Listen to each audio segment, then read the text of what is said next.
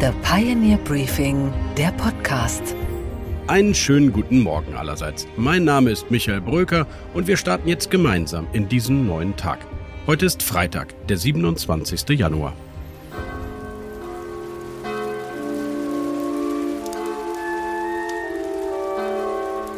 An diesem Morgen müssen wir einen guten alten Bekannten der Bundesrepublik zu Grabe tragen. Das Leistungsprinzip. Nach vielen Jahren des unermüdlichen Engagements für ein Land, das Wachstum und Wohlstand anstrebte, ist das einst so lebenslustige Kerlchen nun von uns gegangen. Es war kein plötzlicher Tod, es war eher ein schleichendes Siechtum. Die Trauer, die hält sich in Grenzen. Im neuen Jahreswirtschaftsbericht des Bundeswirtschaftsministers zum Beispiel ist das Wort Leistungsprinzip auf keiner einzigen Seite mehr zu finden. Diese zentrale Antriebsfeder der Marktwirtschaft wurde dort schlicht und schnöde ersetzt durch die sozial-ökologische und transformative Wirtschaftspolitik des Herrn Habeck. Die Produktivität, das also in Zahlen und Daten gegossene Leistungselement dieser Volkswirtschaft, die sinkt. Wir arbeiten zwar statistisch gesehen so viel wie nie, wir leisten aber zu wenig. Die Krisen und Kriege haben uns erschöpft. Der Kompass in dieser Arbeitsgesellschaft, er wird spürbar neu kalibriert. Die neue Balance lautet mehr Life, weniger Work. Geier Sturzflug könnten ihren Hit zur deutschen Arbeitsmoral jedenfalls heute nicht mehr so bringen. Jetzt wird wieder in die Hände gespuckt. Wir steigern das Bruttosozialprodukt. Und mit der Parole der 1990er Jahre, Leistung muss sich lohnen, gibt es heute keine Wählerstimme mehr, nur noch Shitstorms. Die Worte des früheren FDP-Chefs Guido Westerwelle aus dem Jahre 2010 wirken wie ein Relikt aus vergangenen Zeiten. Die Lust auf Leistung ist es, die uns antreibt und die Lust auf Leistung ist es, die den Wohlstand bringt, damit es einen funktionierenden Sozialstaat überhaupt geben kann, meine Damen und Herren. Die Welt geht unter und ich muss trotzdem arbeiten, lautet zu dieser neuen gesellschaftlichen Bewegung der passende Bestseller. Die junge Generation passt sich dem neuen Stil an. Freizeit und Freiraum lautet ihr Motto. Der politisch inkorrekteste Chef dieser Welt, Bernd Stromberg aus der gleichnamigen Fernsehserie, sah diese Haltung einst manifestiert im Betriebsrat. Achtung, Satire. Oh Gott, oh Gott, oh Gott, jetzt guckt ihr die an. Die sehen ja aus wie der gemischte Chor der Halsarmee. Also Betriebsrat ist schon wichtig. Also ohne den, die wollten mich ja schon kündigen, aber jetzt prozessiert der Betriebsrat für mich, weil ich doch wegen meinem eingeschränkten Hörvermögen und äh, ich habe nur noch 20 Prozent auf dem einen Ohr. Deswegen. Alles Drückeberger. Hier jede Woche Sitzung, ne? Und dann schön krank fallen. In den Schulen wird dieses Leistungsprinzip immer weniger im Unterricht und dafür immer öfter von den Eltern abgefordert, die den Unterrichtsausfall zu Hause kompensieren müssen. Wenigstens könnte man ja meinen, fallen dafür die Noten weg. Man will die Kleinen ja nicht durch undifferenzierte Bewertungen ihrer individuellen Entwicklung hemmen. Der Wirtschaftszweig letztlich der einzige, in dem es wirklich noch fluppt und floriert, das ist der staatliche. Die Ministerialbürokratie ist so etwas wie der neue produktive Kern dieser Gesellschaft. Dort ist man kreativ und schöpferisch, etwa bei neuen Leistungen, mit denen man die Bevölkerung von der Arbeit fernhalten kann. Hubertus Heil, dieser Patron der Wellnessbewegung, will nun nicht mehr nur Grundrente, Grundeinkommen und Grundsicherung, sondern künftig auch die Weiterbildung bis zu zwölf Monate lang staatlich subventionieren. Ein Volkshochschul-Sabbatical auf Staatskosten. Wer würde da nicht einschlagen? Seine kongeniale grüne Partnerin im Kabinett, Familienministerin Lisa Paus, will zusätzlich zur Elternzeit jetzt auch noch eine zweiwöchige Väterzeit durchdrücken. Bezahlt werden soll sie natürlich vom Arbeitgeber. Der Arbeitnehmer muss schließlich vor seiner eigenen Arbeit bewahrt werden. Also nicht so, wie es Gerd Schröder 2013 forderte. Es gehört zu einem, jedenfalls meinem sozialdemokratischen Verständnis, dass die Würde des Menschen auch etwas mit Arbeit zu tun hat. Und die Konsequenz dessen ist, dass eine Gesellschaft, ein Staat, der nicht befähigt zu arbeiten, sondern sich damit begnügt zu betreuen, keiner ist, der diese Würde in vollem Umfang respektiert. Zu viel Arbeit, das weiß man, macht krank. Und manchmal kommt die Krankheit jetzt sogar schon vor der Krankheit. Gesundheitspolitiker mahnen aktuell, dass die kleine Schwester des Burnouts, der sogenannte Burn-on, die neue Volkskrankheit werden könnte. Die Erschöpfung vor der Erschöpfung. Dabei ist der Krankenstand schon heute auf einem Rekordniveau.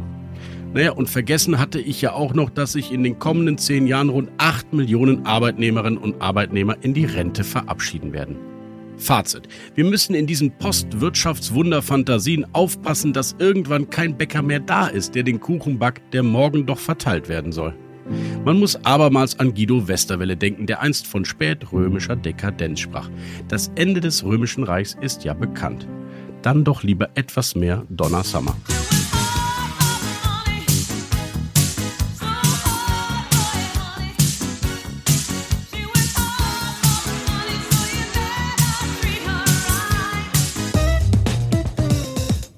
Unsere weiteren Themen heute Morgen. Aktuelle Studien belegen einen eklatanten Lehrermangel in Deutschland. Mindestens 12.000 Lehrkräfte fehlen. Dazu spricht Pioneer-Herausgeber Gabor Steingart mit Dagmar Wolf von der Robert Bosch Stiftung. Er prognostiziert uns einen Lehrkräftemangel bis 2030, der im Bereich von etwa 80.000 Lehrkräften liegt. Und mit meiner Kollegin Laura Block gibt die hessische Lehrerin Katrin Kern Einblicke in den Lehreralltag. Es sind massige Herausforderungen dazugekommen, ob das äh, die Integration ist, ob das die Heterogenität ist, die immer größer wird. Unsere Börsenreporterin Anne Schwed aus New York analysiert unter anderem die Quartalszahlen von Intel und wir gedenken eines der größten Chaoten der Filmgeschichte. Außerdem holen wir uns die besten Tipps für die nächste Gehaltsverhandlung. In Deutschlands Schulen herrscht Fachkräftemangel. Aktuell fehlen laut einer Studie mehr als 12.000 Lehrerinnen und Lehrer. Gleichzeitig wachsen die Aufgaben für das Lehrpersonal. Inklusion, Digitalisierung, Sprachprobleme, die Integration von geflüchteten Kindern. Gabor Steingart und Laura Block haben mit zwei Expertinnen gesprochen, die uns von diesen Herausforderungen im Alltag der wichtigsten Institutionen für die Zukunft dieses Landes berichten. Den Anfang macht Dr. Dagmar Wolf. Sie ist Bereichsleiterin Bildung bei der Robert Bosch Stiftung. Und vor wenigen Tagen hat diese Stiftung das Schulbarometer veröffentlicht mit besorgniserregenden Ergebnissen. Über diese Studie spricht jetzt Gabor Steingart mit Dr. Wolf. Los geht's. Einen schönen guten Morgen, Frau Dr. Dagmar Wolf.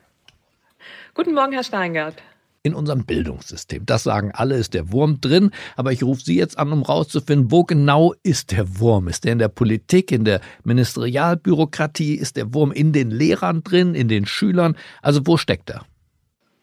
Ich glaube, so ganz einfach kann man das gar nicht beantworten. Der Wurm steckt ähm, in so vielen Stellen und das macht es auch so kompliziert. Wir haben jetzt in diesem Befragungsdurchgang genau auf die Schulleitungen geblickt und die Schulleitungen befragt, wo sie denn den Wurm sehen in ihrem ja. System. Und die sagen ganz klar, für uns ist der Wurm momentan am stärksten im Personalmangel. Um welche Menschenzahl sprechen wir eigentlich? Was heißt Personalmangel? Fehlen 10.000 Leute? Ich habe Studien gelesen, dass in ein paar Jahren 70 bis 80.000 Lehrer fehlen. Wovon gehen Sie aus bei der Bosch Stiftung? Also wir gehen davon aus, dass die Zahlen von Herrn Klemm tatsächlich realistisch sind und er ist ja noch sehr vorsichtig. Er prognostiziert uns einen Lehrkräftemangel bis 2030, der im Bereich von etwa 80.000 Lehrkräften liegt. Und das ist dramatisch. Das ist dramatisch. Damit damit kann man doch eigentlich sozusagen einen geregelten Schulbetrieb, jedenfalls in manchen Schulen, dann doch nicht mehr aufrechterhalten. Ja, Herr Steingart, ich glaube, das ist tatsächlich das Thema, das wir jetzt schon haben, weil der Lehrkräftemangel baut sich ja auf und in vielen Schulen sind wir jetzt schon eigentlich nicht mehr in der Lage, einen geregelten Schulbetrieb aufrecht zu erhalten. Das heißt, da wird schon massiv an der Stundentafel gekürzt. Klassisch tut man das dann zum Beispiel äh, im Sportunterricht, im Musikunterricht, in den künstlerischen Fächern. Äh, man legt Klassen zusammen um einfach möglichst viel Unterricht anbieten zu können. Aber das ist heute schon Realität in den Schulen. Und wenn Sie heute als Schulleiter während eines Schuljahres ähm, eine Lehrkraft durch einen längeren Krankheitsausfall kompensieren müssen, bekommen Sie dafür in der Regel keine Krankheitsvertretung mehr, weil einfach niemand mehr da ist. Was ist mit dem Thema Digitalisierung? Hätte ja denken können, dass Corona eine Chance war, äh, hier ein paar Praktiken einzuüben, die äh, den Lehrermangel vielleicht auch verkraftbarer machen, weil größere Einheiten digital unterrichtet werden können. Meine Erfahrung als Vater von drei Schulkindern ist, dass äh, das Digitale ist wieder aus dem Alltag der Schule verschwunden mit Corona ja, leider auch eine Erfahrung, die wir so auch beobachten. Es gibt Schulen, in denen tatsächlich jetzt das Digitale auch wirklich weitergeführt wird, in denen Lehrkräfte ähm, auch zum Teil hybriden Unterricht machen, aber das ist wirklich eine ganz geringe Anzahl an Schulen.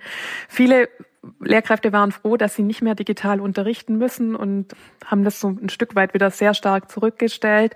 Aber hier haben wir einen großen Aufholbedarf und hier haben wir natürlich immer auch noch das Problem der nicht ausreichenden technischen Voraussetzungen. Das Thema WLAN-Abdeckung an Schulen ist immer noch eine riesengroße Baustelle, die wir nicht wirklich ähm, beseitigt haben. Migration, anderes großes Thema, nicht erst seit der Silvesternacht in Berlin und anderswo. Welche Rolle spielt das bei den Schulleitungen, die Sie befragt haben, bei der Unzufriedenheit, bei der Mängelliste, bei der Frage, wo ist der Wurm drin? Welche Probleme bereitet die Migration? Also ich glaube, dass das ein großes Thema ist und das ist gar nicht so sehr, dass es eine Unzufriedenheit ist. Es ist einfach so, dass eben diese zusätzlichen Schülerinnen und Schüler, die neu zugewandert sind und die vor allem jetzt auch seit dem letzten Frühjahr neu zugewandert sind aus der Ukraine, aber auch aus anderen Ländern. Es sind fast genauso viele Kinder aus anderen Ländern gekommen, Schulen vor Herausforderungen stellen. Weil wenn sie keine Lehrkräfte haben, ist natürlich jeder zusätzliche Schüler einfach einer, den sie noch weiter versorgen müssen. Und da sind unsere Daten sehr eindeutig. Da sagt jeder zweite Schulleiter, ich kann derzeit keine weitere, kein weiteres Kind mehr aufnehmen. Und ähm, dann sagt nochmal ein Drittel der Befragten, die noch Kinder aufnehmen können, dass sie nur noch vereinzelt Kinder aufnehmen können. Also da haben wir einfach inzwischen wirklich eine richtige Not. Man hört immer wieder von Burnout und von äh, Überforderung, eine, die Schattenseite sozusagen des, des Lehrermangels und des Personalmangels. Was wissen Sie über die körperliche und seelische Verfasstheit von Lehrern in Deutschland?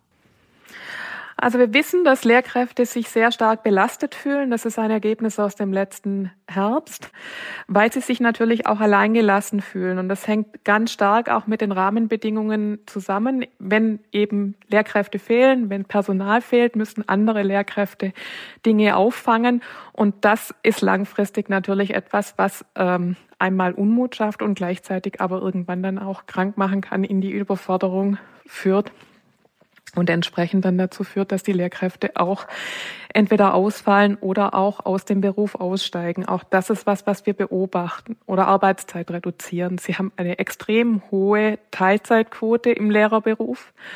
Das hat unterschiedliche Gründe, aber ein Grund ist sicher auch, dass viele Lehrkräfte sich ein volles Deputat nicht mehr zutrauen. Mhm, eine Art Fluchtbewegung. Ja. Aus einem Alltag, der so für viele nicht erträglich ist. Ja, und der halt auch langfristig ähm, keine Perspektive bietet. Also im Moment können wir Lehrkräften ja auch keine Angebote machen, die sie entlasten. Frau Wolf, dann enden wir an der Stelle, auch wenn es vielleicht unbefriedigend ist, weil wir das Problem einmal umrundet, aber nicht gelöst haben. Aber es scheint ja komplexer zu sein, vielleicht, als viele denken. Ich bedanke mich sehr bei Ihnen. Danke, Herr Steingart. Und weiter zu Katrin Kern. Sie ist Lehrerin an einer Grundschule in Hessen und berichtet meiner Kollegin Laura Block, wie sie den Mangel verwaltet und sich trotzdem immer wieder motiviert. Guten Morgen, Frau Kern.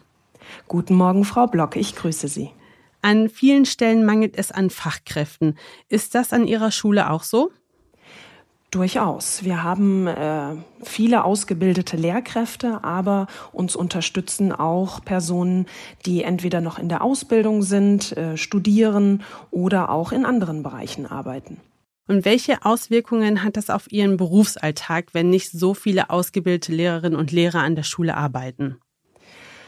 Ähm, es betrifft uns natürlich äh, insofern, dass die Kollegen, Kolleginnen zu uns kommen, nach Hilfe fragen. Gerade was die Disziplinarmaßnahmen angeht, ist es doch nicht so einfach, wenn man aus diesem Beruf nicht kommt. Und man hat 24, 25 kleine Menschen vor sich sitzen und es ist nicht so einfach. Das heißt, wir ausgebildeten Lehrkräfte leisten dann oft doppelt Arbeit, indem wir die anderen noch unterstützen. Ich stelle mir das sehr stressig vor, der eigene Beruf, die eigene Klasse, dann muss man noch die Kolleginnen und Kollegen unterstützen, was man wahrscheinlich auch gerne macht. Kriegen die Kinder das mit, wenn man gestresst ist? Auf jeden Fall. Also ähm, die merken schon, dass unser Stresslevel hoch ist. Sie merken auch teilweise den Unterschied zwischen einer ausgebildeten Lehrkraft und einem Kollegen, einer Kollegin, die in einem anderen Bereich arbeitet. Und da können Kinder auch gnadenlos sein. Äh, da kommt dann durchaus mal der Spruch, du bist keine richtige Lehrerin. Und dementsprechend verhalten sie sich dann auch. Wie lange arbeiten Sie jetzt schon als Lehrerin? Ich habe 2007 angefangen, in den Schuldienst einzutreten und bin jetzt also im Sommer 16 Jahre lang Lehrerin. Und von 2007 bis heute hat sich Ihr Alltag an der Schule verändert? Das kann ich sagen, ja. Damals hatte ich Kinder, die waren sehr neugierig, haben sehr viel Lernfreude mitgebracht, waren auch völlig unbedarf und haben sich auf die Angebote, die ich mitgebracht habe, eingelassen. Im Laufe der Zeit hat sich das verändert und gerade die letzten drei Jahre waren sehr hart. Äh, durch die Schulschließung ähm, konnte man einfach den Kindern nicht das anbieten, was man vorher geschafft hat. Mm, es sind massige Herausforderungen dazugekommen, ob das äh, die Integration ist, ob das die Heterogenität ist, die immer größer wird. Auch die Klassenstärke ist definitiv ein Punkt, der schwierig ist und ähm, von daher, ja, man merkt es. Sie hatten es gerade schon mal angesprochen, das Thema Migration. Es ist auch natürlich gerade seit der Silvesternacht auch nochmal hochgekommen, aber auch viele Kinder aus der Ukraine, die geflüchtet sind mit ihren Müttern und Vätern teilweise auch, die sind natürlich jetzt auch hier überall in den Schulen verteilt. Ist das auch bei Ihnen an der Schule ein großes Thema? Das ist schon länger ein Thema. Wir äh, sind eine Schule im Frankfurter Nordosten. Wir sind zwar ein kleiner Stadtteil, auch dörflich geprägt, grenzen aber auch an einen, einen Stadtteil, der einem sozialen Brennpunkt gleichkommt. Das heißt, wir haben eine große äh, Vielfalt, die wir unter einen Hut bringen müssen. Und da ist Integration und Migration auch ein Thema. Und äh, wie beschulen Sie diese Kinder? Die kommen ja jetzt nicht hier hin und können perfekt Deutsch. Viele können gar kein Deutsch. Wie gehen Sie also mit diesen Kindern um? Wie kann man die integrieren in den normalen Schulalltag? Wir haben äh, seit ungefähr dreieinhalb Jahren eine Intensivklasse bei uns installiert. Das heißt, Kinder, die aus anderen Ländern kommen und kein Deutsch sprechen, werden dann in einer Intensivklasse zusammengefasst. Das kann sein, dass da dann Kinder sitzen im Alter von sechs bis zehn Jahre, zwölf Jahre teilweise. Dieses Konzept soll maximal zwei Jahre gefahren werden und dann versuchen wir, die Kinder in den Regelunterricht zu integrieren. Schauen, wie alt sind die Kinder, wie können sie vielleicht auch fachlich in einer Regelklasse ankommen. Am Ende eines Arbeitsalltages, wie gehen Sie denn nach Hause? Sind Sie frustriert, wütend oder einfach nur richtig müde? Es können alle Gefühle auftreten. Es gibt Tage, da geht man nach Hause und äh, kriecht auf dem Zahnfleisch und kann wirklich nicht mehr. Es gibt aber auch Tage, die einen unheimlich tragen. Es gibt ja immer wieder die Unterrichtssituationen, die einen unheimlich stolz machen, die einen nähren und äh, wo man auch wieder viel Kraft ziehen kann. Sie würden den Job also nochmal wählen, wenn Sie müssten oder könnten? Das würde ich. Obwohl ich auch manchmal an einem Punkt angelangt bin, wo ich nicht mehr kann. Und ich wurde auch schon gefragt von einem Kind, warum kündigst du dann nicht einfach? Und diese Frage hat mich ganz schön ins äh, Grübeln gebracht und ist aber auch ganz klar zu beantworten. Der Grund sitzt jeden Tag vor mir. Es ist die Arbeit mit den Kindern. Ich möchte Kinder bilden und erziehen. Ich mag deren ehrliche, direkte und lustige Art. Ich äh, möchte auch den Kindern ein Vorbild sein, ob das im äh, Bereich der Sprache ist, ob es das Verhalten ist, ähm, aber auch Wertevermittlung, Umwelterziehung, Sport liegt mir sehr am Herzen. Also von daher möchte ich immer wieder Lehrerin sein und auch für die Kinder diese Gemeinschaft erlebbar machen. Frau Kern, das ist ein sehr schönes Schlusswort. Vielen lieben Dank für Ihre Zeit. Ich danke Ihnen.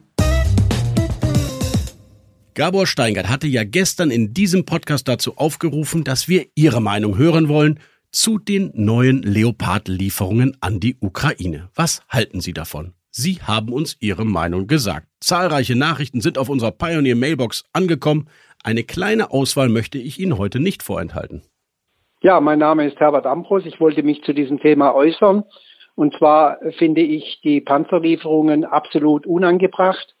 Wir treten hiermit meines Erachtens in den Krieg mit ein. Ich halte die äh, bisherige zögernde Haltung vom Bundeskanzler für richtig und ich halte überhaupt unser ganzes Verhalten, was diesen Krieg anbelangt, für nicht zielführend und für völlig falsch. Ist Laufer, Erwin Laufer. Ich bin auch Pionier. Scholz hat zu lange gezögert. Nach meiner Meinung hat das hinausgezögert, hat vielleicht auch ein bisschen die Amerikaner erpresst. Dass die Panzer geliefert werden, finde ich gut, aber sie werden keine Wende bringen. Es sind einfach leider zu wenig. Und das Dilemma ist, dass im Grunde nicht genug Panzer da sind, wir unsere eigene Verteidigungsfähigkeit damit schmälern. Ich glaube zwar nicht, dass ein Angriffskrieg auf die NATO, auf Deutschland droht, aber man stellt solche Panzer ja nicht einfach per Knopfdruck her. Ich glaube, zu meiner Zeit, ich war früher Fahrlehrer bei der Bundeswehr auf Kampfpanzer Leopard. Äh, ich glaube, früher wurde pro Tag einer fertiggestellt in der alten Zeit sozusagen. Es wurde kaputt gespart. Also der, die Ukraine braucht mehr Panzer. Sie muss auf großer Breite angreifen können, gerade jetzt im Frühjahr. Da ist der Kampfpanzer wirklich sehr, sehr stark und ich bin auch sicher, die Besatzung in der Ukraine wird das hinbekommen. Aber der Scholz hat es einfach lange hinausgezögert und hätte schneller handeln müssen. Ja, guten Tag, hier ist Ziegler aus Nürnberg. Also ich wollte zu der Frage von heute Morgen sagen, dass ich es gut finde, dass unser Kanzler in Bezug auf die Panzerlieferungen so besonnen und zögerlich war.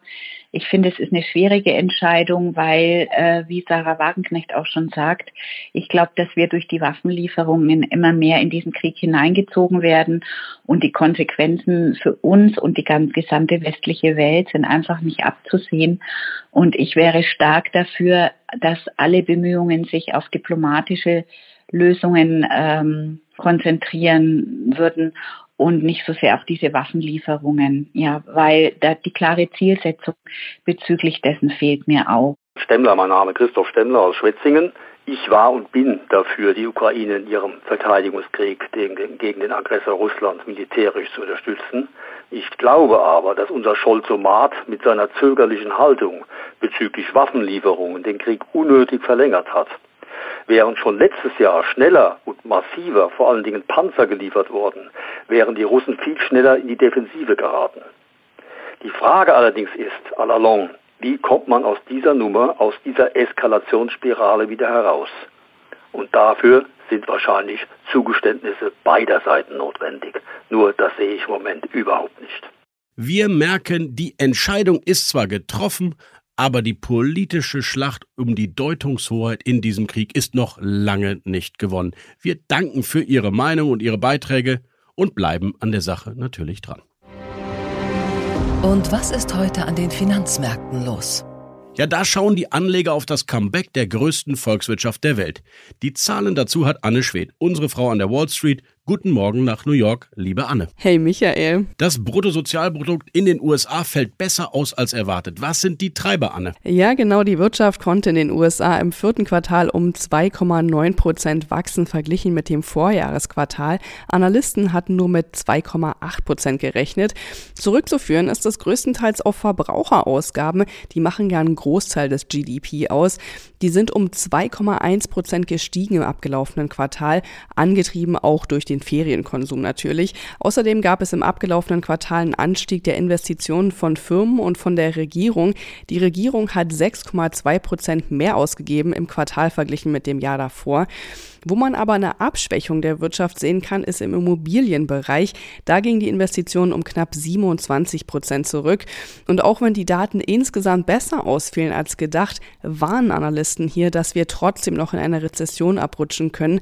Die begründen das damit, dass sich die Auswirkungen der Zinserhöhungen bisher noch nicht in allen Bereichen gezeigt haben. Außerdem haben sich American Airlines und Intel in die Bücher schauen lassen. Wie lief das Quartal für diese beiden Firmen an? Also Intel leidet sehr stark unter dem schwächelnden PC-Markt und die damit zusammenhängende fallende Nachfrage nach Computerchips. Im abgelaufenen Quartal fiel der Umsatz im Jahresvergleich um 32 Prozent.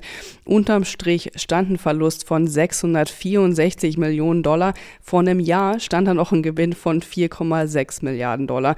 Und die Einbrüche gab es im Prinzip in allen Geschäftsbereichen von Intel, also auch bei den Rechenzentren. Damit verfehlte Intel alle Analystenerwartungen und auch beim Ausblick ist der Konzern pessimistisch. Die Anleger waren natürlich enttäuscht. Für die Intel-Aktie ging es nachbörslich um 9,7 Prozent nach unten.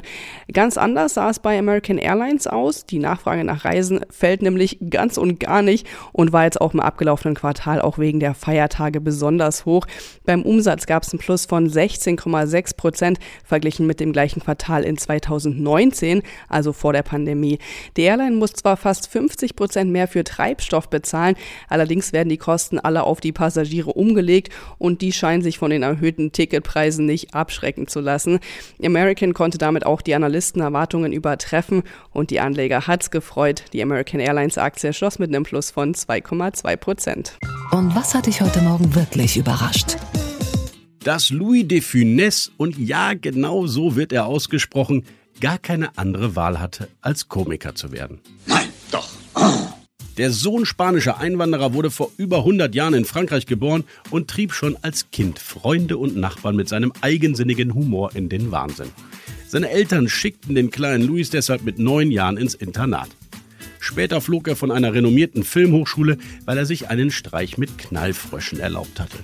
Er wurde Zeichner, Dekorateur, Buchhalter und Jazzpianist im Pariser Rotlichtviertel der 1930er Jahre.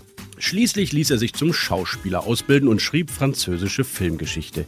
Er spielte im Vergleich zu anderen Komikern keine liebenswerten Figuren, sondern Antitypen. Cholerische Polizisten mit hektischen Grimassen, windige Kleinganoven oder einen despotischen Restaurantkritiker, der Kellner und Köche irre macht.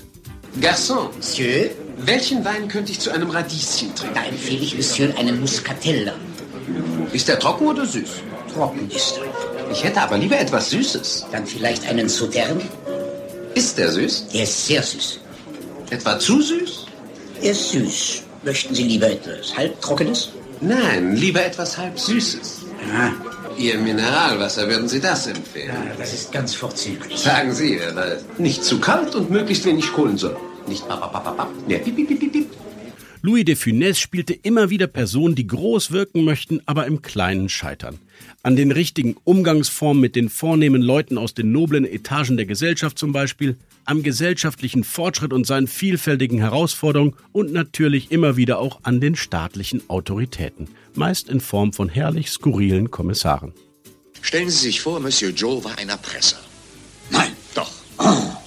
Und wir haben bei Ihnen eine Liste der Leute gefunden, die von ihm erpresst worden sind. Nein. Doch. Oh.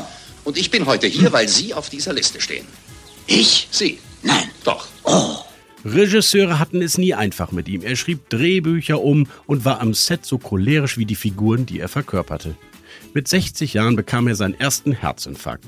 Er zog sich zurück und züchtete Rosen auf seinem Anwesen. Heute vor genau 40 Jahren starb er an einem weiteren Herzinfarkt. Sein Erbe über 140 Filme, die bis heute laufen. Und er hat der Welt bewiesen, dass die Franzosen nicht nur guten Wein und eine gute Küche haben, sondern auch einen guten Humor. Nein. Doch. Und was geht eigentlich gar nicht? Dass wir bei Gehaltsverhandlungen zu klein denken, zu verzagt sind, schauen wir doch mit bewundernder Anerkennung zur strahlenden Madonna der lukrativen Arbeitsverträge. Patricia Schlesinger ihr Name, ehemalige Intendantin des RBB. Sie erinnern sich, die Frau mit den Massagesitzen im Dienstwagen. Und ich höre schon, wie die Nörglerinnen und Nörgler wieder fragen, warum das denn? Warum Massagefunktion? Wie verspannt kann man denn sein mit einem Jahresgehalt von über 300.000 Euro? Und wer weiß, auf was sie alles verzichtet hat, weiß man ja nicht. Ich glaube, das Schwimmbad im Auto hat sie abgelehnt. Okay, aufs Schwimmbad hat sie schließlich verzichtet, wie die Kollegen von NDR Extra 3 hier gerade spöttisch festgestellt haben. Aber dafür hatte sie sonst alle Kniffe und Tricks drauf, um gute Konditionen mit dem RBB auszuhandeln. 300.000 Euro Jahresgehalt. Dazu noch den Erfolgsbonus von 50.000 Euro. Mit Blick auf die Einschaltquoten und Marktanteile des RBB übrigens ziemlich frech, aber gut. Und dazu noch 4.200 Euro Aufwandspauschale. Wahrscheinlich für diesen Aufwand, sich jeden Morgen aus dem Bett in den Audi zu quälen. Nun haben die Kollegen des Business Insider auch noch herausgefunden, dass Patricia Schlesinger sich aller Voraussicht nach mit ihren Direktoren ein kleines Extraschlückchen aus dem Gebührengelderfläschchen gegönnt hat. Monatlich nochmal bis zu 2000 Euro. Wofür? Naja, dafür, dass man als RBB-Intendantin zwei Jahre lang auch den ARD-Vorsitz innehatte. Mag sein, dass da tatsächlich ein wenig mehr Arbeit anfällt, aber dafür ein Gehaltsplus? Das sei doch absolut unüblich, wie man auch in der ARD jetzt zugeben musste. Die RBB-Interimsintendantin Katrin Fernau kommentierte nüchtern, hier sind Maß und Mitte völlig verloren gegangen. Recht hat sie. Man darf gespannt sein, was bei der Aufarbeitung dieses Skandals noch alles ans Tageslicht befördert wird. Patricia Schlesinger jedenfalls könnte eine zweite Karriere als Coach anpeilen unter dem Motto Gehaltsverhandlungen dreist und feist.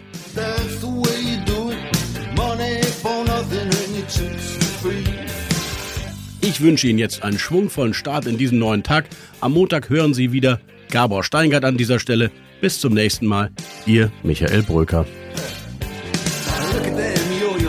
that's his own hair. The little